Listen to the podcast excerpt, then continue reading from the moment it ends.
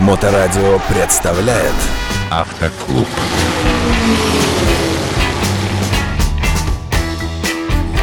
Всем доброе время суток. Вы слушаете программу «Автоклуб». а, И э, передо мной ее автор и ведущая Татьяна Ермакова. Татьяна, здравствуйте. Здравствуйте. В прошлой программе с участием Михаила Цветкова мы затронули тему выбора автомобиля, первого автомобиля для свежеполучившего права молодого человека. Ну а кому, как не к вам, вопросы о том же самом, только применительно к милым дамам. О чем говорят милые девушки, когда обсуждают в курилке, нет, ну курить нехорошо, когда обсуждают возможный некий будущий свой первый автомобиль. И что скажете по этому поводу вы? На самом деле это большая проблема. Когда девушка собирается выбрать автомобиль, она сталкивается с кучей сомнений. Потому что это, во-первых, размер автомобиля, цвет автомобиля, форма автомобиля. Я бы еще добавил и огромное количество советов. И, конечно же, советы мужчин, которые навязывают свое мнение и говорят, вот это самая лучшая машина. Неважно, что она тебе не нравится, ты должна ездить на вот этой машине. Ну и часто советуют, на самом деле, не очень хороший вариант для девочки. Потому что, видимо, выбирают как для себя. Совершенно верно. Это обычно шустрая машинка, симпатичная какой-нибудь такой формы. Ну, ну, например, это Opel Astra. Мы очень не любим инструктора эту машинку, хэтчбэк, потому что Почему? она м, вообще не обзористая совершенно, то есть э, неудобно ей управлять. Она для опытного водителя, который уже достаточно хорошо может почувствовать любой автомобиль, в который сел. Ну, то есть 5 минут и ты привык. А для новичка эта машина не совсем та. Это обязательно посадка лежачая, мы так называем. Лег в автомобиль, не сел. Как девочка как раз любит сидеть и все видеть. Автомобильный клуб. Но вот э, часто можно видеть, как э, сидит действительно девушка напряженная, спина прямая, по-моему, даже не облокотившись спиной на спинку, держится за руль, нервничает вся. А, Но, правда, есть и другие э, милые дамы, которые разговаривают по телефону, лежа там вообще где-то в глубине Мерседеса. Но мы это пока оставляем, женский автомобилизм. А вот именно первое, видно, что вот водитель, водительница начинающая, Да, это совершенно верно. Во-первых, посадка. А человек напряжен, сидит абсолютно ровно. Руль держит двумя руками крепко. Руки видно, аж костяшки белеют. Внимательно смотрит по сторонам, немножко, может быть, даже румянец на щеках, потому что очень волнуется. И мы сразу понимаем, что этого человека учил знаменитый автоинструктор Михаил Цветков. Ну, как раз нет. Вот, обычно мы понимаем, что этот человек, скорее всего, сдал на права и самостоятельно как-то приобретает вот первые навыки. И это видно, конечно, и я сочувствую таким и даже часто пропускаю, потому что если я вижу, что девочка начинает дергаться и нервничать, лучше пропустить, чтобы она не натворила дел, потому что она в последний момент дернется, и, к сожалению, это будет неправильное решение. Ну, возвращаясь к тому, о чем мы говорили, да, это целая проблема выбрать автомобиль.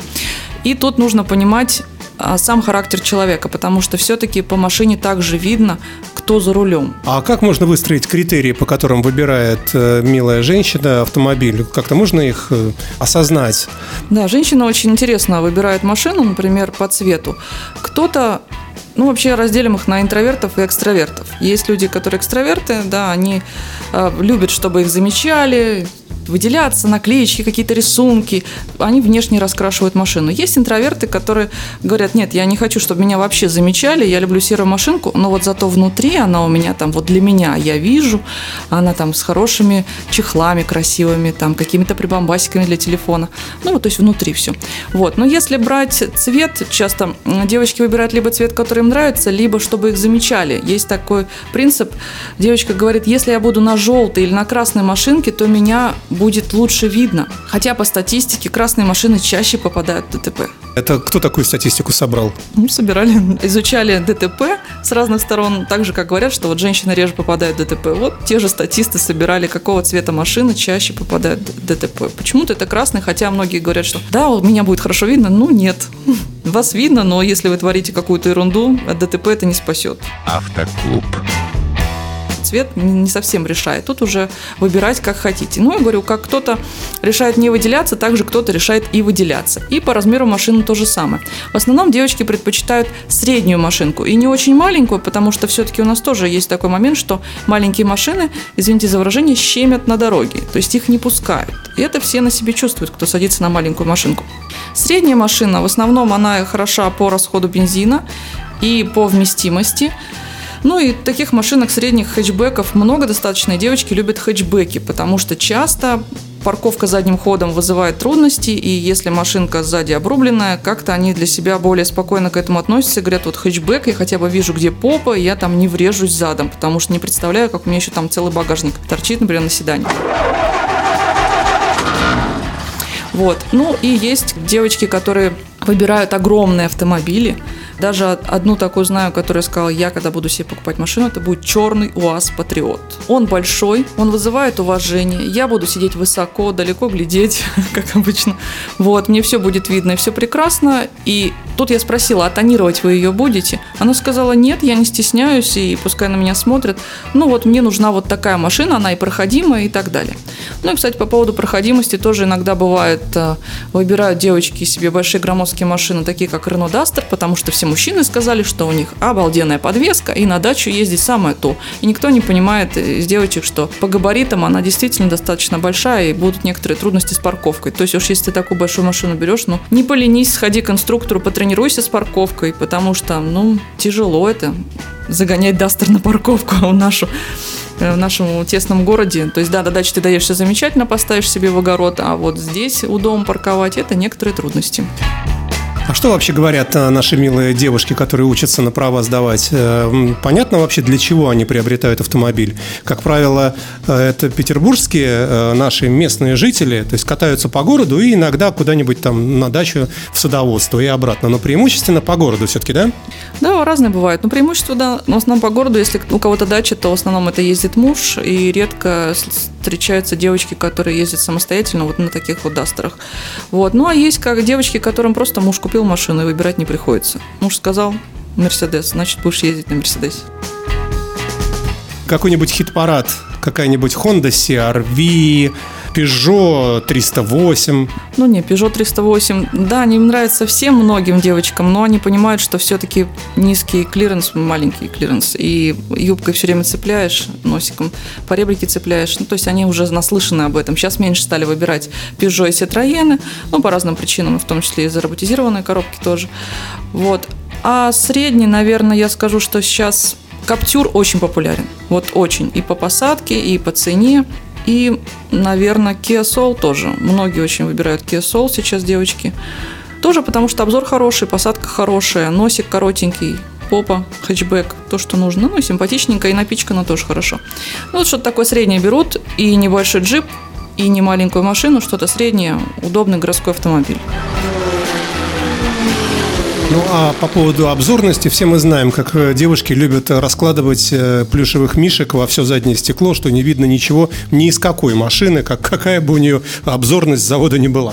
Ну, бестолковых-то везде хватает, в принципе, да. Если она считает, что заднее окно ей вообще не нужно, и боковых будет достаточно, ну, пожалуйста, пускай хоть заклеит там все сзади и мишками заложит. Ну, пожалуйста. Ну, сама должна понимать, что это небезопасно и может привести в том числе к тому, что она что-то не досмотрела, боковые зеркала что-то не показали, и к ДТП в том числе. Поэтому, ну да, это небезопасно. Если мы говорим о милой девушке, у которой нет там мужа и какого-то там друга, если все-таки ей приходится самой решать, можно ли пользоваться методом Михаила Светкова, назовем его так, да, который отправляет всех на каршеринг, и вот мы потом видим вот этих водителей ужасных по всему городу катающихся.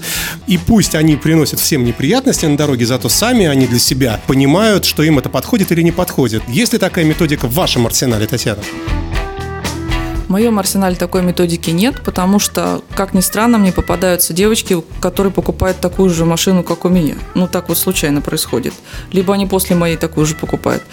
И, в принципе, пересаживание происходит очень быстро и нормально. Насчет метода Михаила Цветкова. Он-то о чем говорит? Что он с ними ездит рядом. Это немножко другое. Эту машинку можно не бояться. Есть другой момент, когда такой вот муж, например, говорит, давай, хочешь выбрать машину, давай. Сейчас я каршеринг арендую и садись за руль. Да, хотя хотя он на себя берет машину, а сажает за руль, периодически даже не сажает без прав жен. И поэтому вы видите то, что вы видите.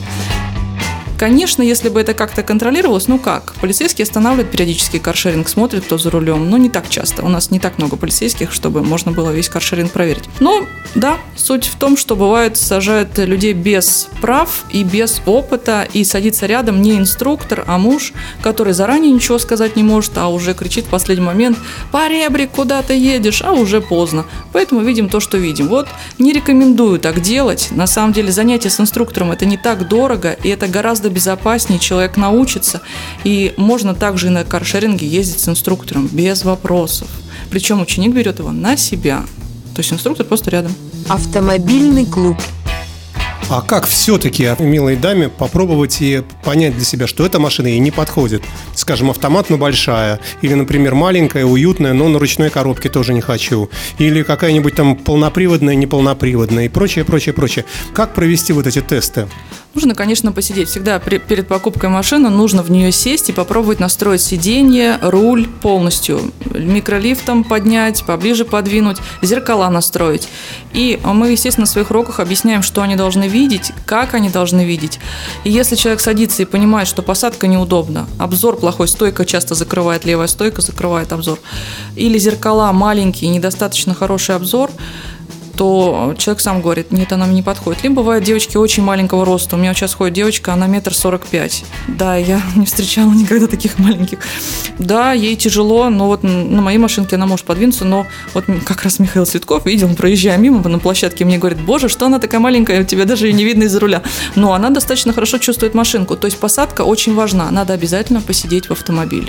Посидеть, настроить все, ну и попробовать поездить. Ну что ж, большое спасибо за, опять-таки, не- неполный, но все-таки ответ. Я так и не услышал хит-парада, самые лучшие автомобили, но прослеживается все-таки лоббирование вашего собственного автомобиля Kia Soul. Я так понял, да? Почему? Я же говорю, Каптюр тоже как вариант пользуется спросом. Солярисы, пожалуйста, если хотите марки. Солярисы, Kia X-Line сейчас очень модные, Рио. Если кто-то совсем маленькую хочет, это пиканты, тоже модные машинки. Ну и все всевозможные красивые, разноцветные. По поводу серви вы сказали, ну тоже как вариант, но она уже большая. То есть это либо крупная дама должна быть, либо, возможно, те, кто также вот любит, в принципе, большие машины. Вот такой вариант, да. Спасибо большое и до новых встреч. Это была Татьяна Ермакова в программе «Автоклуб» на Моторадио. Пожалуйста, до свидания. Автоклуб. На Моторадио.